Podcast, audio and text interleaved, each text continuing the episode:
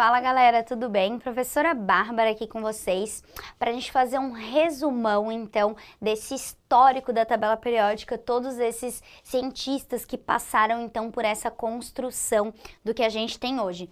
A gente vai falar do primeiro deles então, que é Lavoisier. O Lavoisier está na época de 1700. O Lavoisier, na verdade, ele não fez uma tabela tabela. Ele fez então o Tratado Elementar da Química, que é um livro onde ele descreveu sobre 32 elementos químicos, né, na época conhecidos e falou sobre as suas características e semelhanças, né? Então ele contribuiu mais dessa forma, não teve assim efetivamente uma tabela, né, mas descreveu sobre os elementos. Aí, o primeiro mesmo que relaciona a gente, é, a tabela periódica com elementos químicos, com características, é o Dobereiner. O Dobereiner, ele fala das tríades de Dobereiner. O que, que é isso? Ele pegava, então, por exemplo, cloro, bromo e iodo, aí ele pegava dessa tríade, então, por exemplo, o cloro e o iodo, somava a massa dos dois, dividia por dois e dava mais ou menos a média da massa do elemento central. Logicamente deu certo para várias tríades, para algumas não, né? Mas essa foi a contribuição então ali do Dobereiner. Aí depois de Dobereiner a gente tem o parafuso telúrico de Chanco Charles. O que, que, é isso, então? Ele era um geólogo, né? Acabou trazendo, um químico também, acabou trazendo um pouquinho lá para a parte da geologia, organizou esses elementos, como também ajudava eles. Então, ele pegou a geratriz de um cilindro na vertical, colocou esses elementos que tinham características semelhantes, massa, enfim, na geratriz lá do cilindro, né? E aí a gente tem realmente algumas coisas do parafuso uso telúrico de Chiang-Chai, que elas vão coincidir com a tabela periódica atual, né? Na mesma geratriz do cilindro lá, o lítio, sódio, potássio, né? Alguns elementos da família 2A ele também colocou na mesma geratriz do cilindro. Então, algumas deram certo, logicamente, outras não, mas ele também contribuiu para essa construção das características dos elementos. Aí depois dele a gente tem Lei das Oitavas de Newlands. Já estamos ali né? Então, em 1800, e aí o Newlands, então, ele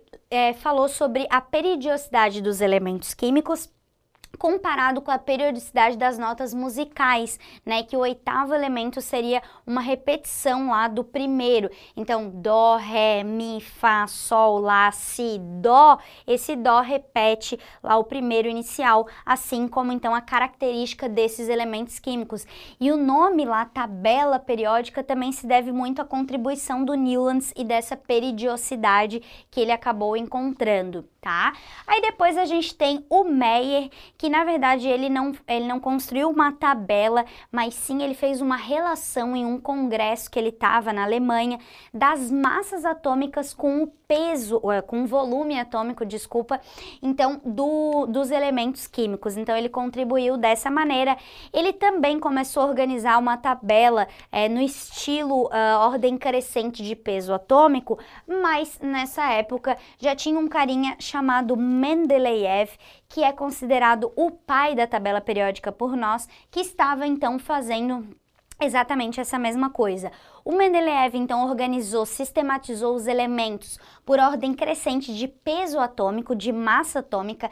Lembrem que era o que tinha sido descoberto e, e tinha sido relevância na época. Ele admitiu também que alguns pesos estavam errados e ele também deixou espaços na tabela periódica dele para que elementos que fossem descobertos é, for, fossem colocados ali, né? Ele então dividiu a tabela em oito grupos, né? E 12 linhas, então ele fez, e a tabela periódica é muito, muito parecida com o que a gente tem hoje, só, obviamente, o erro, entre aspas, de Mendeleev foi colocá-la em ordem crescente de massa, que a nossa tabela periódica hoje é em ordem crescente de número atômico, número de prótons, carga no núcleo, e quem falou isso foi Mosley. A lei periódica de Mosley sistematiza então os elementos em ordem crescente de número atômico tá? E aí depois de Mosley, a gente teve uma contribuição do Glenn Seaborg, que botou a série dos actinídeos né, embaixo então da série dos lantanídeos, ele que estudou aí sobre a bomba atômica, ele também ganhou um prêmio Nobel em 1951 por ter descoberto elementos químicos e descobriu ele, é, vários elementos transurânicos, que são elementos depois do urânio, né, do número atômico 92 até o 103, se não, né, se não me engano aqui.